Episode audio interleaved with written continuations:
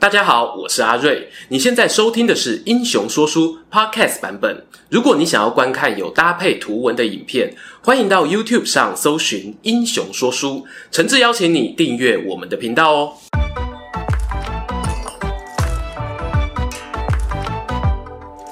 Hello，英雄说书的观众朋友，你们好，我是说书人阿瑞，替大家带来精彩的英雄故事。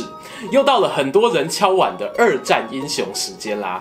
话说啊，自从去年杰克布拉格之春这支影片开启二战话题以来呢，认识了不少三国同温层以外的观众。虽然英雄说书呢是以刘关张桃园三结义的故事起家，但我们现在有房子越盖越大，里面呢也有不少世界各地的人物入住。如果荧幕前的你呢也是爱听历史故事的朋友，说书人啊诚挚邀请你帮我们。按个订阅，把更多不同类型的人物影片分享出去喽。今天要讲的这个人物啊，他是美军在一战与二战期间的传奇将军。很多人第一次认识他，并非在历史课本或维基百科，而是透过乔治·史考特主演的一部经典同名电影《巴顿将军》。在影片开头啊，就有一场长达六分钟的演讲独角戏。史考特呢，仿佛被巴顿军魂上身一样哦，用一连串看似粗鲁无礼的言语辱骂战场上的敌人，也讽刺那些畏战不敢主动出击的懦夫。他豪迈地说啊：“我们只要勇往直前，不需要防守啊，让德国人去守吧。”哇，多么霸气的宣言啊！不得不说，这部电影呢，成功抓住了巴顿几个人格特质：斗志高昂、善于激励部下，但同时呢，也有情绪管理不良、容易心直口快的一面。哦，对了，乔治·史考特呢，还因为这一部电影啊，拿下了奥斯卡影帝。到底历史上的巴顿将军又是个怎么样的人呢？我们一起来听听他的故事。公元一八八五年十一月，小乔治·史密斯·巴顿出生于加州洛杉矶北部的一座农庄，也就是后来的圣马力诺市。巴顿家族啊，称得上有头有脸。曾祖父呢，是十九世纪初联邦众议院的维吉尼亚代表。阿公曾经带领维吉尼亚的步兵团打过南北战争。介公参加过匹兹堡战役。巴顿的父亲啊，原本呢是念维吉尼亚军校，但后来呢没有像前辈一样从军，而是选择当律师，经商从政，还成为圣马力诺的第一任市长。对上一代的南加州人来说，圣马力诺呢就像是有权有势人们的小堡垒。后来呢，也成为律师、会计师、医师等高阶白领的群聚社区，又称为小比佛利山庄。随着华裔的居民越来越多，两千零三年的时候啊，还出了第一位台湾囡仔市长，是南投籍籍出身、建中毕业的林元清医师。话说回小巴顿身上哦。他在童年时期呢，大概也听了好多好多祖先们在美国革命啊、南北战争中的英勇事迹，可能呢也想要追随他们的脚步，成为一个战争英雄。于是他选择进入维吉尼亚军校就读，并且认真的研读中古世纪战争史，期许呢自己有朝一日可以把这些先人经验应用在现代战争上。不过，我从一些史料中发现哦。巴顿年轻的时候啊，可能有阅读和书写的学习障碍，在课业表现呢，并不算突出。诶，这是客气的讲法哦。后来他虽然获得推荐进入美国顶尖的西点军校，但第一年呢就被留级了。或许是随着年龄成长啊，读书开窍，也可能呢是周身有保庇啊。巴顿升上大二后，学业成绩总算拉到了平均水准，加上呢他在军事训练、体育表现上非常突出，特别是在马术、击剑、田径等项目，终于啊顺利的从学校毕业，并且呢，公元一九零九年挂阶服役。值得一提的是呢，由于巴顿在剑术上的优异天赋，让他获选参加了1912年在斯德哥尔摩举办的夏季奥运会，并且呢，在击剑项目我得到第四名的佳绩。据说在奥运结束后呢，巴顿还有到法国的索米尔跟当地老师学习进阶的技巧，并且呢，把这些经验带回美国堪萨斯州的陆军骑兵学校。他不止亲自担任剑术教练，广受学员好评，还在一九一三年呢设计了一款新型的军刀，世人呐、啊、就称呼为巴顿军刀。原本呢，一九一六年预定在柏林举办的奥运，巴顿啊也是当然正选的选手之一，但很可惜，他们碰上了第一次世界大战爆发而取消了。在战争刚开始时呢，适逢南方墨西哥进行内战，巴顿啊被派驻到美墨边境警戒。公元一九一六年，墨西哥与美国发生军事冲突，巴顿找上了鼎鼎大名、有 Black Jack 之称的 John Pershing 约翰潘兴将军，请他一定要帮忙让自己上前线作战。潘兴呢最初是任命巴顿担任副官，协助监督后勤补给。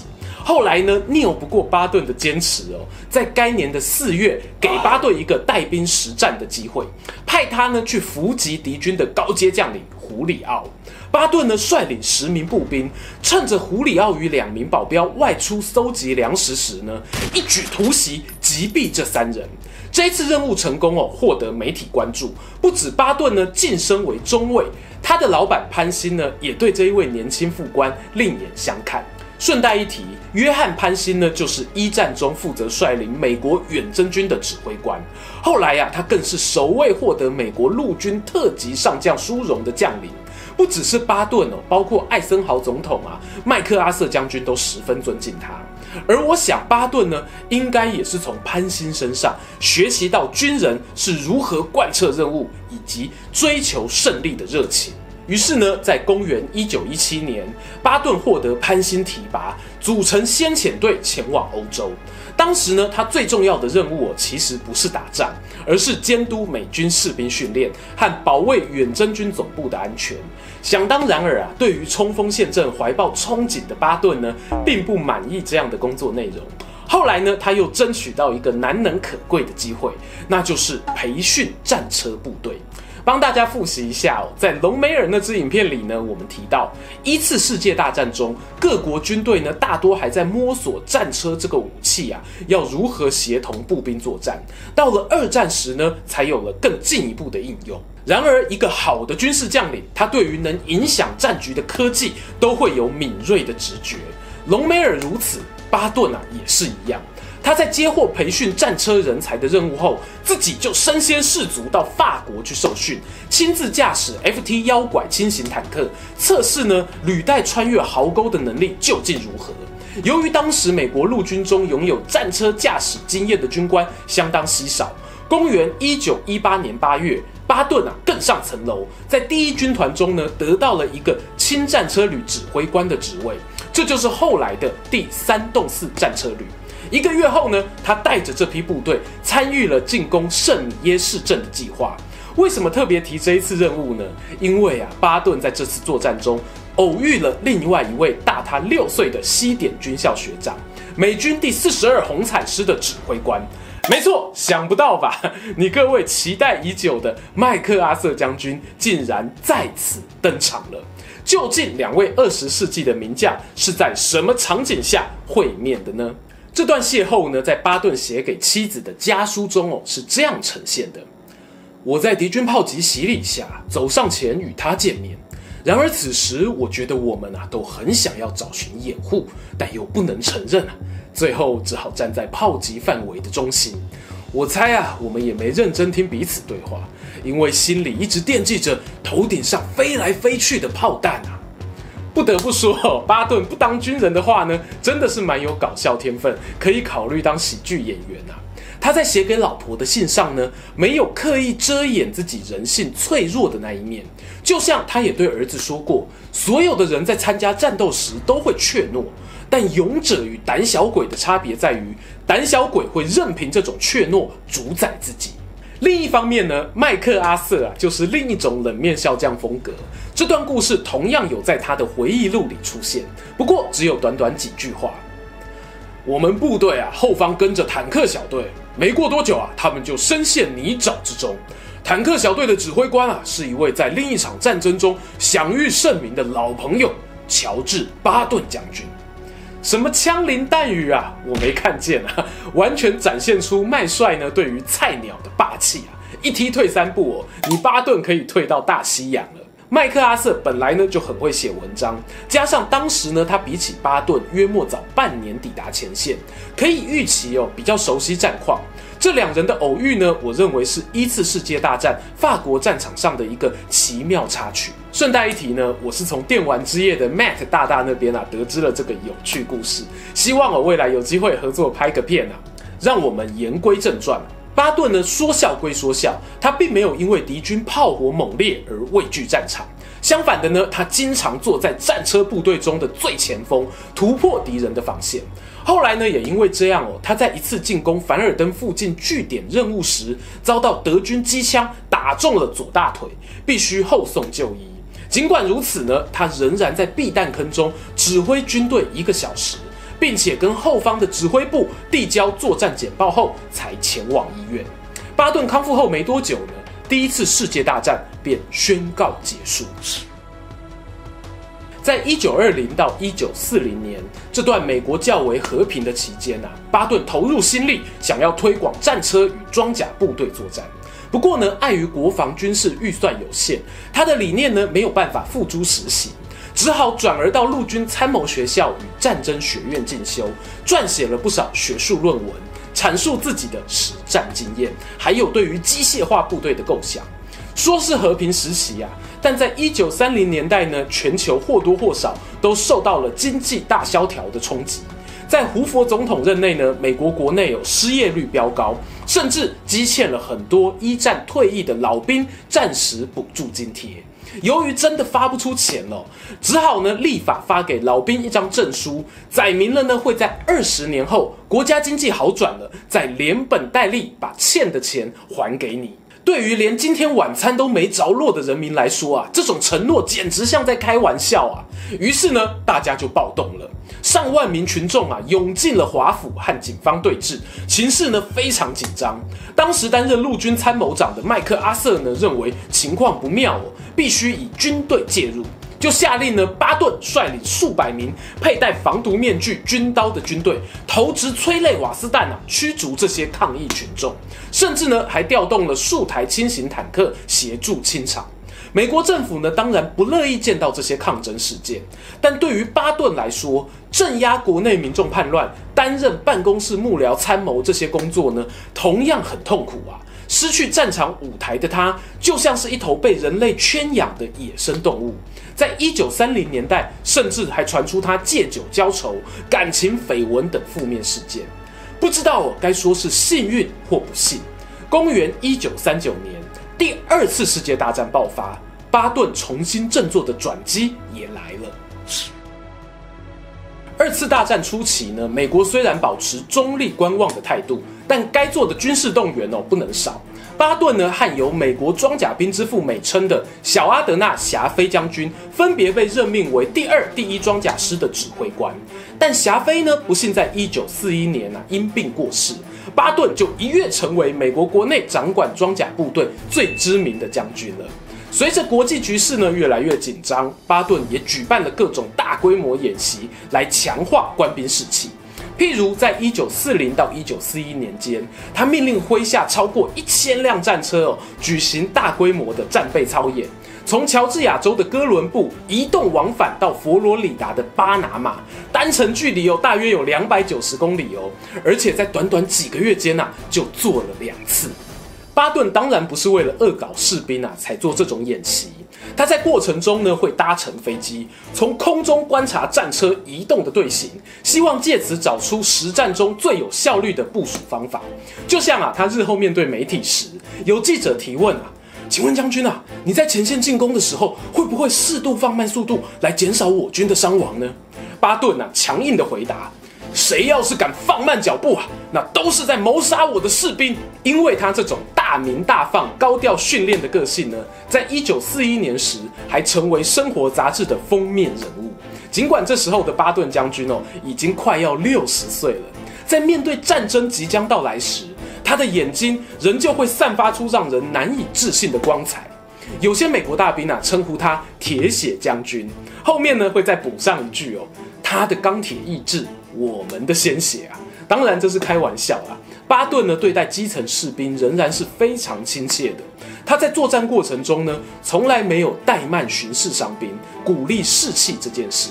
我们之前呢在戚继光的影片中也有说过，打仗带兵呢不是只靠前线奋勇杀敌的个人武勇而已啊。一九四一年底，珍珠港事件爆发，隔年夏天呢，美军大规模的投入欧陆战场，发起了从北非登陆的火炬行动。过去呢，我经常有个错觉哦，就是美国的军队一开始啊，就是如同天降神兵一样的现身。后来呢，翻史料才发现，其实呢，他们与德军的第一波大规模作战并不顺利。那是在一九四三年二月，突尼西亚发生的凯撒林隘口战役。当时呢，英国军队本来很期待元首到来，殊不知呢，由弗雷德道尔少将率领的美国第二军被德军啊杀得大败而归。恶劣一点的人啊，还会说美军啊，简直就是盟军版本的意大利啊。不过呢，不要太苛责哦，因为这时候战神隆美尔还待在北非战线，他要到三月呢才被希特勒召回。而在隆美尔返回德国的同时呢，巴顿啊也赶到了北非，接替原本弗雷道尔将军的指挥权。新官上任三把火，巴顿呢他整肃了原本低迷的士气。一一约谈基层士兵，找出大家军纪涣散的原因，并且呢，给大家一个时间表哦，表示不要再垂头丧气啊！你累，敌人更累啊！十天之后呢，我们跟德军再拼一次，只要打赢呢，大家荣誉假放不完啊！果不其然呢，美军在一九四三年三月底的艾尔圭塔战役中，逼退了德国与意大利的军队，取得了让士气谷底反弹的重要一胜。尽管我们之前的影片也讲过，北非战场呢，对于德军来说非常激烈啊，食之无味，弃之可惜。但对于初次体验沙漠作战的美军来说，他们最终能够压低损伤，取得胜利，巴顿的指挥啊是功不可没。在北非战局底定后呢，巴顿把第二军的兵权移交给他西点军校的学弟奥马尔·布雷德利，自己呢则回去指挥第一装甲军，加入第七军团。准备和英国军队呢一起进行西西里岛登陆大作战。这次作战呢，它有一个指标性的意义哦，因为它是二次世界大战发生以来盟军方首次的大规模登陆作战。大家对于晚一点会发生的抢救雷恩大兵，呃，我是说诺曼底登陆啊，可能很熟，但必须要讲诺曼底的成功呢，西西里岛登陆哦，应该也推了一把，提供盟军不少宝贵经验。即便是在今天呢，两栖登陆啊，都还是一件很艰难的作战任务。这个细节呢，我们未来有机会再聊哦。本片呢，先讲结果。当时啊，巴顿将军加入的第七军团大约有二十万人。登陆战过后的死伤人数呢，落在九千人左右。当然，这还是相当大的伤亡。不过，我们来看看另一边轴心国，以德国来说呢，死亡人数四千多人，是美军的两倍。负伤的士兵呢，则高达一万三千人之谱。纯粹看数字，这次登陆战啊，可以说是成功的。但是啊，其实呢，德国也有厉害的地方。轴心国损伤惨重之余呢，最后竟然哦，从西西里岛撤出了十万多名士兵，还有上万台的载具。这也让他们后续在欧陆战场上还能够继续咬牙苦撑到最后一刻才灭团。不知道啊，是否是登陆战的压力让巴顿将军呢神经紧绷，亦或是他认为将在外，军令有所不受？在西西里岛的战场上呢，他发生了袒护部下射杀战俘，还有漏接上级命令，导致进攻进度超前的结果。由于呢，他过去多次发言记录表示，进攻就是最好的防守，很难让人不联想到，这会不会是有意的漏接命令？同时呢，巴顿啊，还有对两个基层阿兵哥扇催配，只因为呢认为他们是故意装病的争议事件发生。这些事呢传到当时美国远征军最高总司令艾森豪将军耳中，他立刻命令巴顿啊必须对当事人道歉。但消息呢还是被媒体散播出去，引起了美国国内舆论哗然。这是继前面讲到的酗酒个人绯闻事件后，对巴顿将军形象的又一次重创。让他接下来呢有将近十一个月的时间没有办法指挥前线军队参与作战。尽管艾森豪说呢没有派巴顿带兵啊和那些新闻爆料无关，他是打算呢把巴顿定位成诱敌的诱饵。各位观众啊，你相信吗？纳粹德国是不信啦，他们很意外，诺曼底大登陆的第一军团啊，竟然不是巴顿所率领的。而巴顿本人呢，则一直保持低调，直到公元一九四四年七月，盟军登陆后的一个月呢，他才指挥着第三军团在主力部队的右翼华丽登场。可以想见啊，他真的是闷很久了。尽管是作为侧翼，巴顿仍然发挥最强进攻箭头的角色，曾经创下呢用两个礼拜时间让战车队伍途径九十七公里的超高速移动记录。从这一张经典的地图翻拍，你可以看到呢，第三军团与主力部队的移动差距有多大。这当中哦，有个值得注意的细节。巴顿呢，并不是蒙着头往前冲赌命。事实上呢，他非常仰赖空中侦察机，还有大量情报人员搜集的前线资料。此外呢，他所率领的第三军和其他军团相比，经验不足的新兵比例呢是相对较高的。但巴顿竟然能够善用装甲武器的优势，带领这一支新手部队啊，用快速移动打击，创造了高歼灭、低损伤的战绩，这是非常难得的事情。不过，巴顿啊，在冲冲冲的过程中呢，还是有少数踢到铁板的记录。譬如进攻法国东北部的梅斯，因为补给不足，和德军呢僵持不下；以及在一九四五年三月，他试图要抢救一座位在巴伐利亚、关押了包含他女婿在内的战俘营，派出了三百名士兵，但最后呢，只有十分之一生还。当然啦，我们可以说这些记录呢是无关大局胜负。可是同时提醒我们哦，人都有弱点，很难找到一位完美的将军。巴顿啊也是一样。巴顿最传奇人生的最后一场大型作战呢，莫过于一九四四年冬天的突出部之役。德军呢集结了超过二十五万人的军力，打算切开英美两国的军队，进而呢将他们各个击破，创造出轴心国局部优势后，来和盟军进行谈判。德军呢，趁着冬季天候恶劣的时候，发起了突袭计划。在遇袭的前三天呐、啊，美军遭遇了前所未有的死伤。总指挥官艾森豪呢，找来了所有盟军高阶将领开会，问大家哦，有没有办法解救那些被突袭的队友？巴顿呢，也在其中。就像啊，大家在《三国演义》小说里看到的那样，巴顿呢，帅气地站出来：“大人啊，我可以啊，只要给我四十八小时。”就会让德军看到我军的旗帜啊！艾森豪将军呢，和荧幕前的你们哦一样吃惊。军中无戏言呐，巴顿，只差哦没有叫巴顿立下军令状了。当然啦，他是真的有准备，不是吹牛说大话。巴顿过去这段期间呢，一直有在关注其他友军的状况。当收到德军奇袭的消息时，他就已经从军团中抽调了三个师的兵力，命令他们随时做好脱离战线的准备，要转进救援友军。帅气的承诺是建立在充足的计划上啊。而在计划周全的时候呢，可能连上天都会来帮你。前面提到，德军奇袭的当下呢是寒冬，能见度很差啊。巴顿呢惯用的空中侦察难以奏效，这将大大增加援军移动的风险。这可怎么办才好呢？比《三国演义》诸葛亮借东风还夸张的事情发生了。你听过巴顿将军借阳光吗？当时哦快要过耶诞节了，巴顿啊就找来军队中的牧师，命令他呢撰写一篇文情并茂的祈祷文。放在耶诞卡上发给全体官兵，让大家哦一同祷告。上面写着呢：“全能又仁慈的天父啊，我们谦卑的恳求你，请你停止这些阻挡进军的风雨，提供我们晴朗的战斗天气。”神奇的事发生了，刮风下雪的天空啊，真的短暂放晴。诸葛巴顿呢，一摇羽扇，天助我也啊！公元一九四四年的十二月二十六号，第三军团的第四装甲师顶着原本恶劣的天候，还有前线其他德军的压力，一个回转掉头呢，直冲友军被围困的巴斯通，开辟了一条让后续补给能够顺利抵达的廊道。巴顿本人呢，在日后都说，拯救巴斯通的友军啊，是我执行过最出色的行动，也是我最大的战斗。欧洲地区的战争呢，在一九四五年五月过后告一段落，但这也象征着巴顿最热爱的志业——替国家作战悄悄落幕。尽管他极力争取加入太平洋战区，但终究呢也只能返回国内高挂军靴。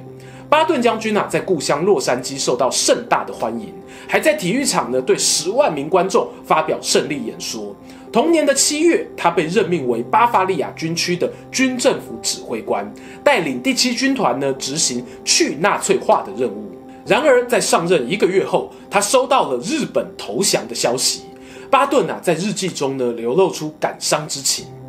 唉，又一场战争结束了，就像啊我。对这世界的作用一样，而巴顿呢，不只是在日记上哦吐露心声，也在接受采访时批评了盟军对于战败国的政策，甚至啊拿美国共和党与纳粹党相提并论，这可说是踩到了总统艾森豪的底线。于是呢，巴顿上任还不到半年，就被解除了第三军团指挥官一职，改派去第十五军团上任，负责呢编写欧战的历史。然而，出乎所有人意料的是，这一位曾经占据媒体版面、在战场叱咤风云的将军啊，竟然在创造巴斯通奇迹的不到一年内，连第二个耶诞节都还没到来，巴顿就在一场车祸中受到重伤，宣告不治死亡。他生前的遗愿是呢，跟我的弟兄啊埋在一起。于是。巴顿将军下葬在卢森堡的美军公墓，这里呢有当年二次大战时第三军团的阵亡将士。终于啊，又来到结论时间，先聊聊最常听到对巴顿的三种批评吧。第一呢，他对下属非常严苛吗？这种说法呢，很可能是来自于巴顿对于军纪的一丝不苟，以及啊前面提到的圣崔佩事件。但我个人认为呢，这可以分成两个层面哦。首先，他动手打士兵确实是个案。巴顿漫长的军旅生涯中，对于前线士兵啊、后方伤兵的照顾都十分看重，这也是呢他可以长期维持士气不坠、带领军队冲锋陷阵的重要原因。然而，另一个层面则是呢，巴顿在个人情绪管理上确实有瑕疵。当他处于低潮紧绷的时候，往往会让愤怒失控。第二个常见的批评呢，则是巴顿他轻忽后勤补给，只顾自己冲锋抢战功吗？如果单单看某几场战争的进军路线，确实会有这种印象。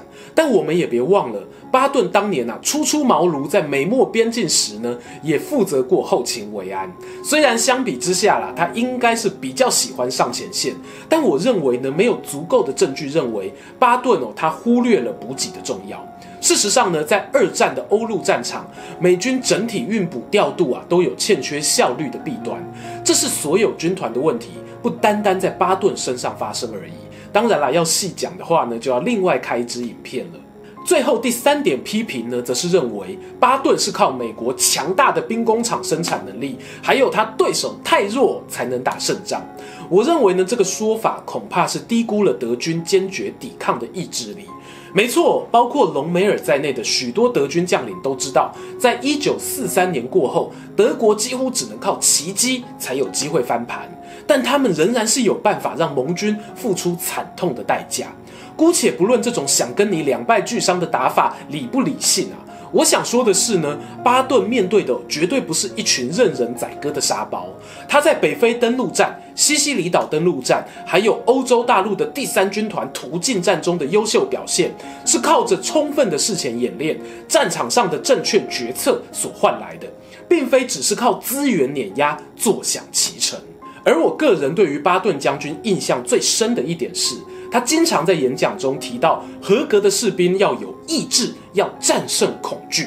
在近代军备竞赛的国际关系中，这样的说法会不会过时呢？科技哦，确实一天比一天进步。战场上的双方啊，也看似在比谁的武器凶狠。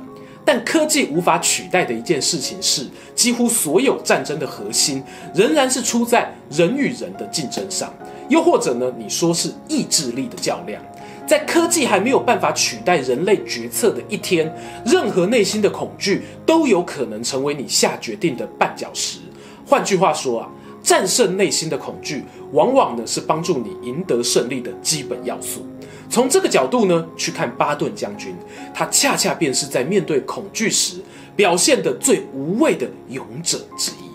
喜欢今天的故事吗？英雄说书需要你的支持，让好故事被更多人听到。动动手指订阅我们频道，打开小铃铛，选择接收全部消息，这对创作者的帮助非常非常大。如果你还想要给我们更多鼓励，也可以扫描加入会员 QR code，用每个月一杯咖啡的钱赞助我们的内容创作。这里是英雄说书，我们下次再见，拜拜。